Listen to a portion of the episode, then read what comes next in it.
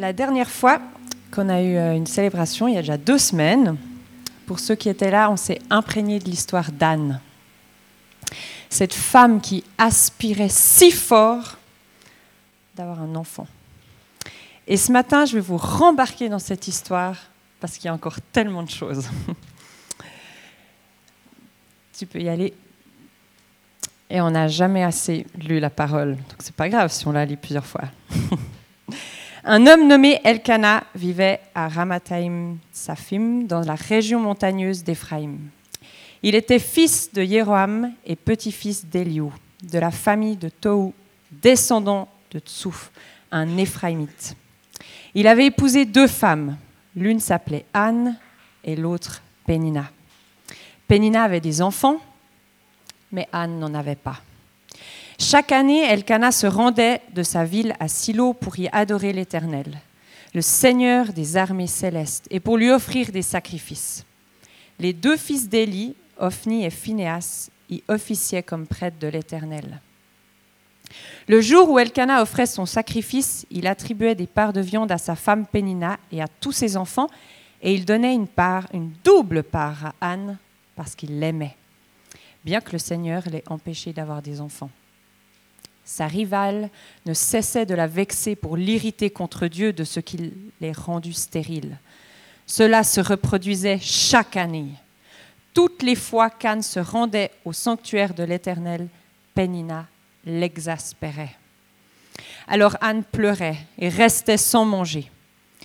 Elkana lui demandait Anne, pourquoi pleures-tu? Pourquoi restes-tu sans manger? Pourquoi es-tu si malheureuse?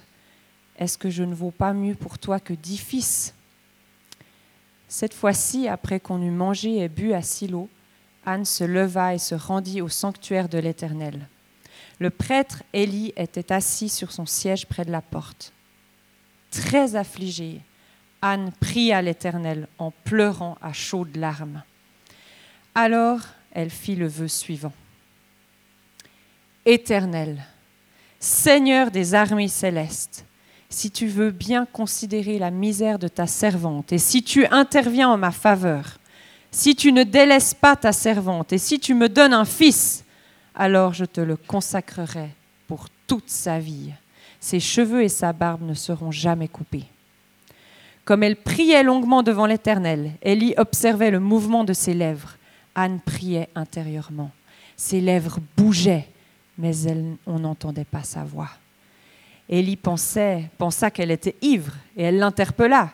Combien de temps encore veux-tu étaler ton ivresse? Va cuver ton vin ailleurs. Anne lui répondit Non, mon Seigneur, je ne suis pas ivre. Je n'ai bu ni vin, ni boisson alcoolisée, mais je suis très malheureuse et j'ai penché mon cœur devant l'Éternel. Ne me juge pas mal et ne me considère pas comme une femme perverse. Si j'ai prié aussi longtemps, c'est parce que mon cœur débordait de chagrin et de douleur. Dans ce cas, lui dit Élie, va en paix, et que le Dieu d'Israël exauce la requête que tu lui as adressée. Anne répondit, Je me recommande à ta bienveillance. Puis elle s'en alla, se restaura, et son visage fut différent. Le lendemain, de bon matin, Elkana et sa famille se prosternèrent devant l'Éternel, puis ils rentrèrent chez eux à Rama. Elkana s'unit à Anne, sa femme, et l'Éternel intervint en sa faveur. Elle fut enceinte et au terme de sa grossesse, elle mit au monde un garçon auquel elle donna le nom de Samuel. Dieu a entendu, car, dit-elle, je l'ai demandé à l'Éternel. L'année suivante, Elkana se rendit à nouveau à Silo avec toute sa famille pour offrir à l'Éternel le sacrifice annuel et pour accomplir le vœu qu'il avait fait. Mais Anne ne l'accompagna pas. Elle dit en effet à son mari, J'attends que l'enfant soit sevré. Alors je l'emmènerai à Silo pour le présenter à l'Éternel, et il restera là-bas pour toujours. Son mari lui dit, Fais comme tu le juges bon, et attends de l'avoir sevré, que la promesse de l'Éternel se réalise. Anne resta donc à la maison pour allaiter son enfant jusqu'à ce qu'il soit sevré. À ce moment-là, elle l'emmena avec elle au sanctuaire de l'Éternel à Silo, en apportant un taureau de trois ans, dix kilos de farine et une outre de vin. Le garçon était encore tout jeune. Ils offrirent le taureau en sacrifice et présentèrent l'enfant à Élie. Anne lui dit Excuse-moi, mon Seigneur, aussi vrai que je vis, mon Seigneur, je suis cette femme qui se tenait près de toi, ici même, pour prier l'Éternel. C'était pour obtenir cet enfant que je priais. Et l'Éternel m'a exaucé, a exaucé ce que je lui demandais. À mon tour, je veux le consacrer à l'Éternel pour toute sa vie. Il lui sera consacré. Là-dessus, ils se prosternèrent là devant l'Éternel. Il y a deux semaines, Roger nous a emmenés dans cette révélation qu'Anne a su demeurer. Elle est restée, restée malgré les circonstances, malgré les moqueries, la maltraitance de cette Pénina, les tensions devenues tellement fortes. Elle est restée, elle a demeuré, elle ne s'est pas isolée de son Dieu. Elle a décidé de ne pas se révolter, de garder la foi alors qu'elle ne voyait pas encore elle a décidé de garder cette conviction que Dieu pouvait changer les choses, que Dieu pouvait amener la vie dans cette routine noire qui durait des années. Dieu était celui qui allait entendre. C'était sa conviction.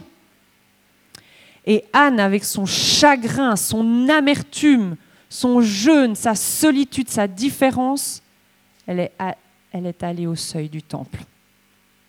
Et vous vous rappelez, elle a déclaré la guerre. Cette grande déclaration de guerre qu'on peut faire dans ce monde, la plus grande déclaration. Dieu, je viens à toi, je m'assieds à ta porte et je frappe. Je suis tellement touchée par l'attitude d'Anne. Elle n'essaie pas de manipuler Dieu, de forcer son plan. Oh, nous, les humains, on a souvent plein d'idées. plein d'idées à donner à Dieu de comment on pourrait faire pour que le plan se réalise. Parce que tu vois, là, en fait, tu pourrais envoyer un ange, et puis, euh, et puis, ben, ouais, bon, si cette idée, ça te convient pas, ben, tu pourrais avoir l'option de prendre une autre servante, et puis qu'elle porte un enfant à ma place, puis comme ça, ben, je peux quand même avoir l'impression d'être un peu maman. Non, Anne, elle va direct à Dieu. Et je comprends de plus en plus cette clé, cet enjeu de deux actes, de deux axes. Un axe vertical entre Dieu et nous, et cet axe horizontal entre nous et les autres, le corps. Et la clé d'Anne, c'est d'avoir le réflexe de poser déjà cet axe vertical. Tout d'abord, elle va vers son Dieu tout d'abord, elle va se déverser vers son Dieu. Elle laisse ainsi toute la place à Dieu. Et quand on pose cet axe vertical, on éveille tout d'abord notre esprit à Dieu. Et c'est qu'après qu'on va chercher le soutien, le vis-à-vis de nos frères, de nos sœurs, alors qu'on a d'abord été trouvé notre Père, qu'on a d'abord été établi comme fils, comme fille du grand roi. Anne va direct vers son Créateur.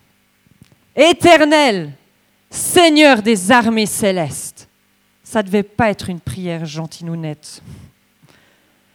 Si tu veux bien considérer la misère de ta servante, et si tu interviens en ma faveur, si tu ne délaisses pas ta servante, et si tu me donnes un fils, alors je te le consacrerai pour toute sa vie. Anne est vraie avec son Dieu. Elle déverse son cœur. Si tu veux bien considérer. Ça sous-entend, c'est selon ta volonté. C'est si tu veux. Parce que je reconnais que tu es le décideur. C'est toi qui as le dernier mot. Elle se soumet. Soumission totale si. Ça veut dire que peut-être non. Je te demande un fils, Seigneur, mais peut-être que tu ne me le donneras pas. Et je suis prête à ne pas le recevoir. mais sache que si tu me le donnes, je te le redonnerai. Si tu me le donnes, je te le redonnerai. Et c'est incroyable. Anne ne demandait pas pour assouvir un besoin. Elle demandait pour entrer dans sa destinée. Elle ne demandait pas parce qu'elle voyait Pénina avoir et pas elle. C'était le cri de ses tripes. Ça devait complètement la dépasser en fait. Dieu avait mis ça en elle parce qu'elle avait une destinée. Dieu avait posé ça en elle. Sa destinée, c'était de donner la vie pour changer une nation. C'était de porter en elle cet enfant Samuel qu'elle allait aimer, chérir, combler, sevrer pour le redonner et qu'il devienne un prophète qui marque l'histoire.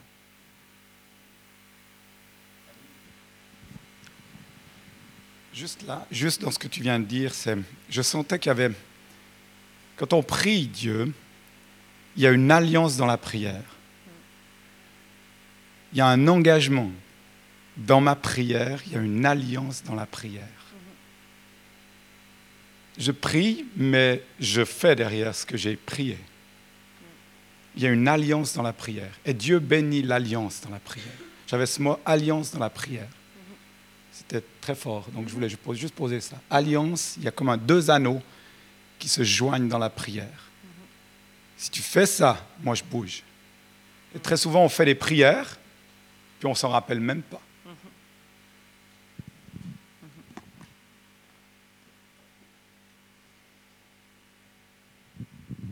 Et on sous-estime souvent l'impact de notre destinée. Dans cette salle, on a tous, on, a, on est tous appelés à être des marqueurs d'histoire, des déclencheurs, des changeurs de situation, parce que Christ habite en nous, ça ne peut pas être autrement si on est aligné. Si notre priorité, c'est d'entrer dans notre destinée et justement de vivre pleinement cette alliance et pourquoi c'est si important d'entrer dans notre destinée? Pour que la gloire de Dieu descende. Entrer dans sa destinée, c'est être là où Dieu veut que je sois. C'est être la personne que Dieu veut que je sois. Libre. Libre des masques, libre des circonstances, pour que Dieu se révèle avec puissance. Et Dieu aime tellement se déverser. En fait, il se déverse sans cesse c'est à nous de se soumettre, de s'aligner, d'entrer dans cette liberté, dans ce plan merveilleux qu'il a pour nous, chacun. On a tous quelque chose dans nos tripes, comme Anne. Je vous invite à, à aller chercher ça. Et notre histoire, des fois, nous a coupé de ça. Depuis ma tendre enfance, j'ai un lien tout spécial avec les lieux de vie, les bâtiments en général. C'est inexplicable. Quand j'étais toute petite, on a vécu avec ma famille une année en communauté et on habitait avec euh, mes parents une, une petite chambre dans une grande bâtisse communautaire. Et mes parents, ils m'ont raconté qu'à l'âge de 2-3 ans, j'avais l'habitude d'inviter des gens de la communauté dans notre petite chambre pour boire un café. Donc mes parents, ils se retrouvaient des fois avec des gens assis sur leur lit qui disaient euh, C'est votre fille qui nous ont invités à boire un café. Et du coup, mes parents, ils étaient contraints d'accueillir ces gens. Alors, ils s'amusent souvent à me raconter que je choisissais évidemment les gens très difficiles à aimer, les gens avec qui ils ont peu de feeling, j'avais ma fibre pastorale qui était déjà bien en action. Et à l'âge de deux ans, en fait, j'avais déjà compris. Je mettais déjà en pratique le fait qu'il y a une force, un sens d'inviter, de faire venir des gens dans un lieu précis de les rassembler dans un endroit pour que Dieu intervienne. Et puis j'ai grandi, je me rappelle qu'entre 15 et 17 ans, avec mon argent de poche, je m'achetais des trucs pour ma chambre, des verres, des théières, des plateaux, des petites serviettes.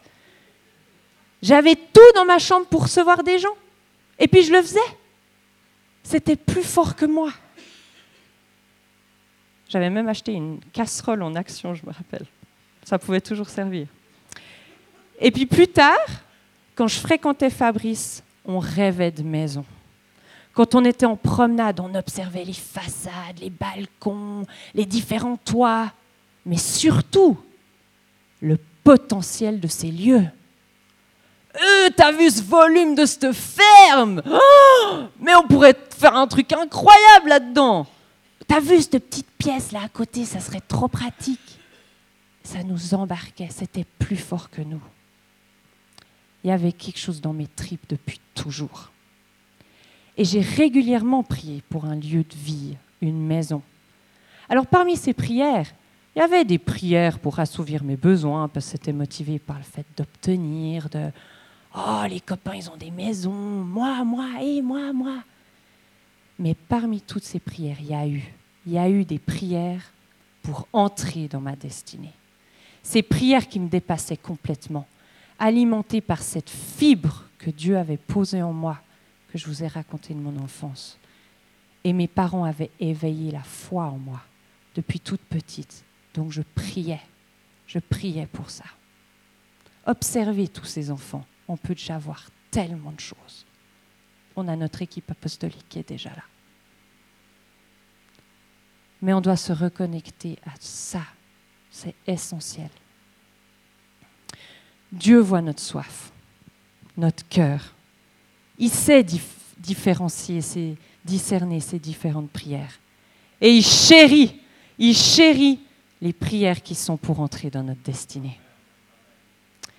Et il y a environ maintenant deux ans, Dieu nous a accordé une maison. Une grande maison. Un truc qui nous dépasse complètement. Mais je me rappelle que nos prières avec Fabrice, quand cette maison est arrivée sous nos yeux, c'était si tu nous juges bon gestionnaire, accorde-nous ce lieu. Si c'est ta volonté, Seigneur, ouvre les portes. Mais si tu nous accordes ce lieu, on va te le consacrer. Et on est prêt à te le rendre il a accordé le miracle. Et ces derniers mois, Dieu me chuchote que ce lieu, on va le rendre. On va le rendre. C'est juste un outil pour entrer dans notre destinée. Ce n'est pas un but en soi. La parole nous dit qu'Anne, après avoir redonné son Samuel, elle a eu d'autres enfants. Samuel n'était pas un but en soi. C'était un chemin pour entrer dans sa destinée. Le chemin pour que Dieu se glorifie, se révèle, pour que sa volonté soit faite. Mais toi aussi, tu as une destinée. Qu'est-ce que tu en fais? Tu as des choses dans les tripes, des trucs que tu as rêvé depuis toujours, que tu sais même pas d'où ça vient, que c'est inexplicable, que ça a une forme bizarre, que même des fois, depuis ton enfance, on t'a justement mis de côté à cause de ce truc tellement énorme. En fait, c'est du divin. Vous pouvez venir. Toi aussi, tu as une destinée. Et en Matthieu 26, la parole nous raconte cette histoire de Jésus qui va entrer dans sa destinée. Il y a tellement de on doit avoir du courage pour entrer dans sa destinée. On doit avoir du courage pour entrer dans notre rêve. C'est pas la Walt Disney. Ting. On doit se mettre en route. Matthieu 26, 36. Là-dessus, Jésus arriva avec eux en un lieu appelé Gethsemane. Il dit à ses disciples, Asseyez-vous ici pendant que je vais prier là-bas. Il prit avec lui Pierre et ses deux fils de Zébédée il commença à être envahi d'une profonde tristesse et l'angoisse le saisit. c'est des moments décisifs. On doit demeurer. La tension était là, la pression des événements. Alors il leur dit, je suis accablé de tristesse à en mourir. Restez ici et veillez avec moi. Puis il fit quelques pas, se laissa tomber la face contre terre et pria ainsi. Ô Père, si tu le veux, écarte de moi cette coupe. Toutefois, que les choses se passent. Non pas comme moi je le veux, mais comme toi tu le veux. Jésus demeure et il se soumet.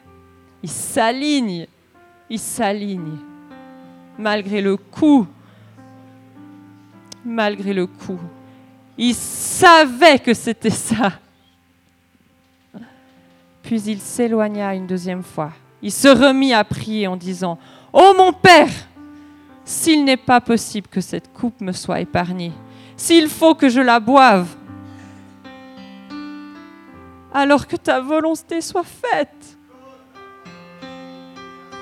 Si, si, que ta volonté soit faite. Soumission totale. Toi aussi, tu as des désirs. Toi aussi, tu as une destinée. Tu as le plan dans ton être intérieur profond qui te dépasse complètement. Il est là depuis ta création, bien avant. Tu en prends conscience peut-être que maintenant, ou bien au contraire, tu le sais que tu sais depuis tellement longtemps. Il est temps de se soumettre, de capituler, soumission totale d'aligner nos corps, âme, esprit. Seigneur, nous venons à toi. Premièrement, cet axe, on veut le vivre en premier. Corps, âme, esprit. Parce que tu es notre Créateur. Tu es le décideur, le Tout-Puissant, celui qui règne. Et nous voulons entrer dans notre destinée. Pour voir ta gloire descendre dans nos vies, parce que quand ta gloire descend, ça impacte tellement. Et les choses ne sont plus jamais les mêmes. Parce que c'est ça qui nous importe. Que tu grandisses, que je diminue.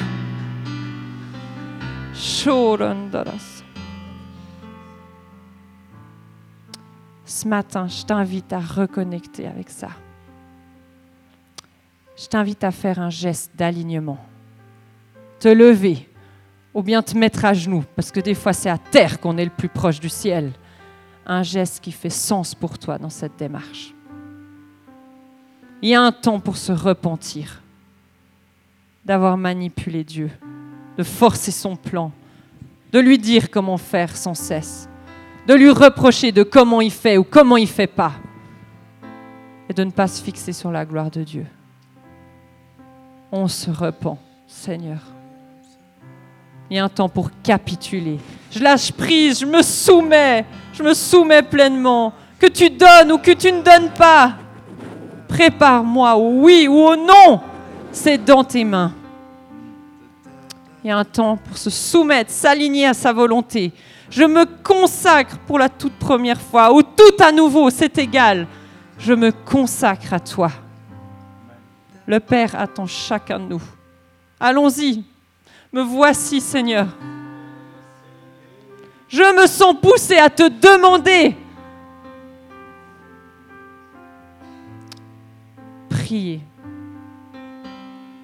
Soyons vrais. Cette prière, mais si tu me donnes, j'en prendrai soin. J'en prendrai soin, je le ferai grandir et je te le redonne.